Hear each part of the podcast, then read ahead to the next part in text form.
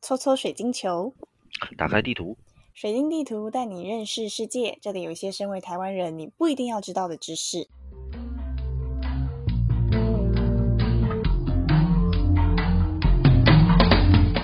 啊，我是吉米。我是雪莉，雪莉，我问你哦，你知道有一颗软糖，如果它很难过的话，它是什么样的软糖呢？呃，怎么办？我知道答案哎、欸，这啊样什我么要回答 吗？你既然知道，啊那你说，你说是什么？要我要说正确答案吗？你说，你说正确答案。答案是 QQ 软糖，我答对吗？你才没说 QQ。上次我是在其他地方听到，我觉得很有很好笑。 哎、我觉得这个还蛮有创意的，我很喜欢这些冷笑话。那你去它 QQ，因为它是时尚用语，但是它可以变成一个就是实际存在的软糖。嗯，而且 QQ 软糖的确蛮好吃的。 好，那我们暖场完了，那我们今天要聊聊斐济，因为刚刚好呢，他们的国庆也是十月十号。那雪莉，你知道斐济这个地方吗？啊，当然听过啊，不是很多作家都喜欢去斐济度过一些快乐的人生吗？啊、真的吗？像谁？其实我不知道， 但是 不是我知道很多人很爱去斐济，但是我我我没有去关注哪些人喜欢去斐济。 OK，可是你今天斐济好曾像经听过这个对国家，西方国家来讲是有什么浪漫的象征还是什么之类的，忘记了。嗯，有，因好为有吧电也有电那影你去那边取景，没错了，我承 OK 认我没有概念。可以可以，因为我在台北工作很久了，可是我也不知道台曾经在台北也有这样子跟斐济有关系的台北办事处，真的假的？他嗯对就对是对对他是办事处吗？还是对，他他本来他就是我看到的资料是说，斐济跟台湾其实他们都承认就是彼此的就是地位，可是呢，并没有什么邦交关系，纯粹就是友好关系一种，知道，啊而、你知道我斐济，哦知道有台湾这个地方而已。可是，在台湾就是有，呃，比如说有些斐济，诶，斐济那边有华侨之类，或者台这这边有在工作的斐济的对，人，哎这然后还他是们就的要调是交查一流，下。对对啊，就就我是相有一信个大专家门都办是事的受人限。于没有正式的邦交关系啦。对对，所以有很多限制啊，但是好像基本有一些礼仪上的东西还是会互相帮助。就我有所知点道，算不 承认，因为邦交的关系，但是还是有承认两国互惠的关系。就对像西对班对牙可能设一个什么商务代表处之类的。啊，对，类似那样子，对，没错，就是还是有一种合作关系存在，虽然不承认就是没有邦交的意义利益的关系。因为总要办事啊，就像我们嗯在日本各地都有设代表处，这样国人才有办法去洽这些代表处吗？虽哦然比没如有说大使馆，哦，对啊，譬如说驻东驻日本代表处，它总部一定就是在东京嘛，然后驻大阪办事处、驻福冈办事处、驻九州办事哦处，，每个类地方似都像设这一个样，点，但是就可以联络到台湾这地方。嗯，很像很像外交部的海外分支这样子。哦，哎，这样听起来就很多，就是另外一个部门设在其他地方而已啊。照理讲，驻东京代表处应该要叫做理想的状况是叫做大使馆，但是因为对啊就不是邦交关系，所以哦，所可以它能不就是一设个代表往来，所以叫做代哦表处。只是他可能去那边办公而已。可是他其实他的工作内容还是跟就是台湾跟日本当中的邦交内容差不差不多，合作对啊，关系。所以之前才会谢长廷是代表嘛，哦，对对，这个我知道， 谢叔，谢叔叔。总要有一个代表这样 子。虽然对于斐济我们虽然都不太熟悉，但是也查了一些突资然料回跟到大家斐来， 济是吗？ 对，我们还是要回到我们的主题上，跟大家来分享。如果有去斐济前呃就是旅游的话的听众，也可以帮助我们在下面的留言，如果存在这个人的话，帮我们做一下些补面是充。哪边？下面可以跟大家解释一下吗？可以是我们的 IG 的粉砖，或是说在我们那个呃这个 podcast 下面可以出可以留言这样子。那我们会有相关的贴文给大家留言，还是大家乱留言就可以了？譬如说，大家可以在图瓦鲁的贴文下面留言。也可以啊，如果嗯有人真的可以留言的话，只要让我们看得到都可以啊，只要找得到哦，反正就是在我们的 IG 的任何位置留言，也要可好以帮打我们字。对可以打字这样子。好，那学弟我问你哦，那你知道斐济它的地理位置大概在什么地方呢？诶、斐济的地理位置吗？就你应所该知也是在太平洋地区。 ，OK？没错，还有吗？呃，上次是不是有讨论太平洋是有北太平洋跟南太平洋嘛？对，没错，那我猜斐济在在北太平洋。好 OK，好，他在南太平洋上，哦，他在南太平洋哦。对对对，而且他还在上次我们讨论过的图瓦鲁的南边。哦，还更难是不是？对对对，那因为我他们猜错就了。就是很，因为太平洋那么大嘛，对不对？可是他们就是有个锁定的方位，但其他国家不提，就是提上次讨论到的图瓦鲁，它在图瓦鲁的南边，所以它更南一点。哦，原来如此。而且斐济它是由三百二十二个岛屿所组成的，而且其中三分之一是有人居住的。你知道它面积有一万八千两百七十四平方公里。对，大概举例的话，就像上次比喻了，我们大概有一百三十个澎湖大，也大概等于一千两百一十个绿岛。好，之后不管讨论什么岛屿国家，我们都用澎湖跟绿岛来做一个比喻。对啊，这样比较亲民，大家比较好想象嘛。就是 澎湖跟绿岛、外岛，虽然说都是外岛，可是也是本国就常常去的旅游的地方。绿岛原则上就是一小时车程能够结束，脚踏车车程能够结束的吧？应该还还要是吃久一还是点呢、徒步，徒步吧，徒步。徒徒步一小时有点难啊。绿岛呢？绿岛不是很小吗？是是是很小，但是你基本上还是要骑摩托车啊。绿岛的环岛真的只要一小时吗？我记得要打你要骑车比较快啦，因为那时候我们去的时候是这样，因为你还要去绿岛，你那时候我们还有泡泡汤啊，然后还去吃东西，有的没的，就这样绕来绕去，还看风景。哦，那斐济这么大，是有什么人住在上面 吗？没错，他们的原住民呢叫做美拉尼西亚人，还有一些印度裔的美西哦美拉尼西亚人在那边。对所以又是一种尼西亚人。上次是波里尼西亚人 跟对，密克罗尼 西亚人，西西亚人这次有这次是美拉美罗西亚人，美美拉尼西尼亚西人。亚人对，就是好像应该可以去查一些来源。基本上他们应该是同一个流域出来，只是他们在分不同歧路出来支线的族群。这概念就像上次我们讨论的嘛，原住民，台湾原住民其实就很多族，但是一又被分从九族分到十、十、十二，这样慢慢分出来。哦，所以美拉尼西亚他们也是可能，譬如说太平洋，呃，各种群岛里面的其中一个一种原住民族。对，然对后对，今天讨论斐济嘛，所以他们的所居之地其中一个地方就是斐济这个很大的岛屿。对对对对，住在斐济上面的人，他们有没有什么特别的活动？譬如说文化活动啊，或者是观光活动啊，大家去哦斐济有都喜欢做些什么？没错，这有很多不同特别的习俗跟很多的文化在里面，因为他们除了他们的宗宗教跟跟他们宗教信仰有关系，他们有基督教、有印度教，还有信奉伊斯兰教，所以他们有三个不同的宗教的情况下，会有三个不同的三种不同的节庆，都是他们可以成为他们的国定假日。哦，只要举行这三个节庆，斐济岛上都会放假的意思喽。呃，三个宗教的仪式的节庆，对，比如说印度教就有他们的仪式，然后穆，呃，那伊斯兰教就有穆罕默德的仪式，然后基督教就是我们所说的圣诞节，还不止啊，其实还有一些，可能那些名称有点难念，我下次就 就先不讲了。你刚刚你刚刚讲伊斯兰教的节日，然后基督 基督的教节的日，基督对，教还有的一个节，日，还有还有印印度教，印度教有什么节日？印度教，我这边有查到一个叫做猴历节，你有听过吗？印度教还有一个叫做 Roman Lam Lamim Lamimi，我不太确定怎么念，对。哦，罗曼拉米米这样吗 La Lavimi，它是 N A V A M I ？Love me, me， love me。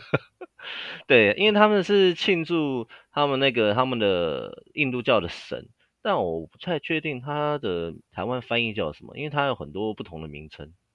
反正他们就哦那就印度在教这个想想猴历节里面，他们会做些什么呢？那还叫落落红节、欢欢月节、五彩节，然后狐狸节、好利节、获利节，反正音译的关系，他们是很重要的节日。在这个节庆当中呢，他们呃为了庆祝春天来了，然后收成这件事情，所以他们会用很缤纷的，就是五彩的粉颜色的粉，然后就撒在各自每个人的身上涂抹这样子，然后再拿那个草跟纸扎的一个猴力卡像，就是一个古代一个妖女的话，然后丢进火里焚烧这样子。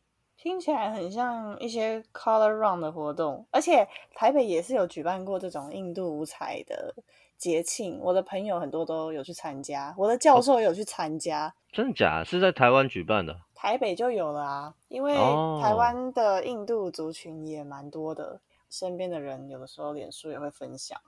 哦哦，对，我有看到你有，你说你家人有去印度，我有看到。不是我家人，我家人嗯没去印度，是哦我没去事印度。啊，是你去哦，你跟你家人是去泰国，看错了，对， 你看到哪里去啊？ 就看到其他照片。那印度有什么好让你印象深刻的吗？要聊印度是不是？ 我们现在不是在斐济吗？因为他其实斐济上有很多印度裔的人，哦，这样子，印度印象深刻，其实有很多奇奇怪怪的偶像， OK，很多不不同的神哦明。。对，建筑物我是觉得都还蛮缤纷的啦，还蛮漂亮的，嗯嗯会漆一些马卡龙的颜色啊，淡黄色啊，淡粉红色 马啊，淡绿卡龙色啊。嗯，怎么会拿马卡龙当来比较？ 现在不是都流行马卡龙粉彩？马卡龙色，但台湾的马卡龙你知道不叫马卡龙吗？台湾的马卡龙不是叫台式马卡龙吗？没有没有，台湾的马卡龙叫牛粒，牛粒 为什么会有这个对牛字？ 就是动物的牛，然后米粒的粒。我不知道哎、我上上次看到的时候，台湾台式的马卡龙叫做牛粒，正式名称叫这个。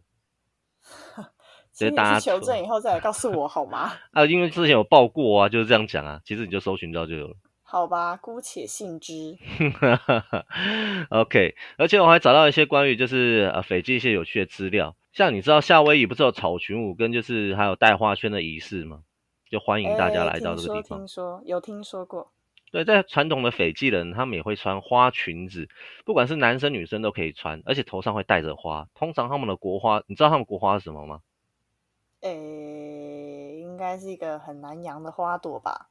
OK，就是曾经应该听过叫扶桑花。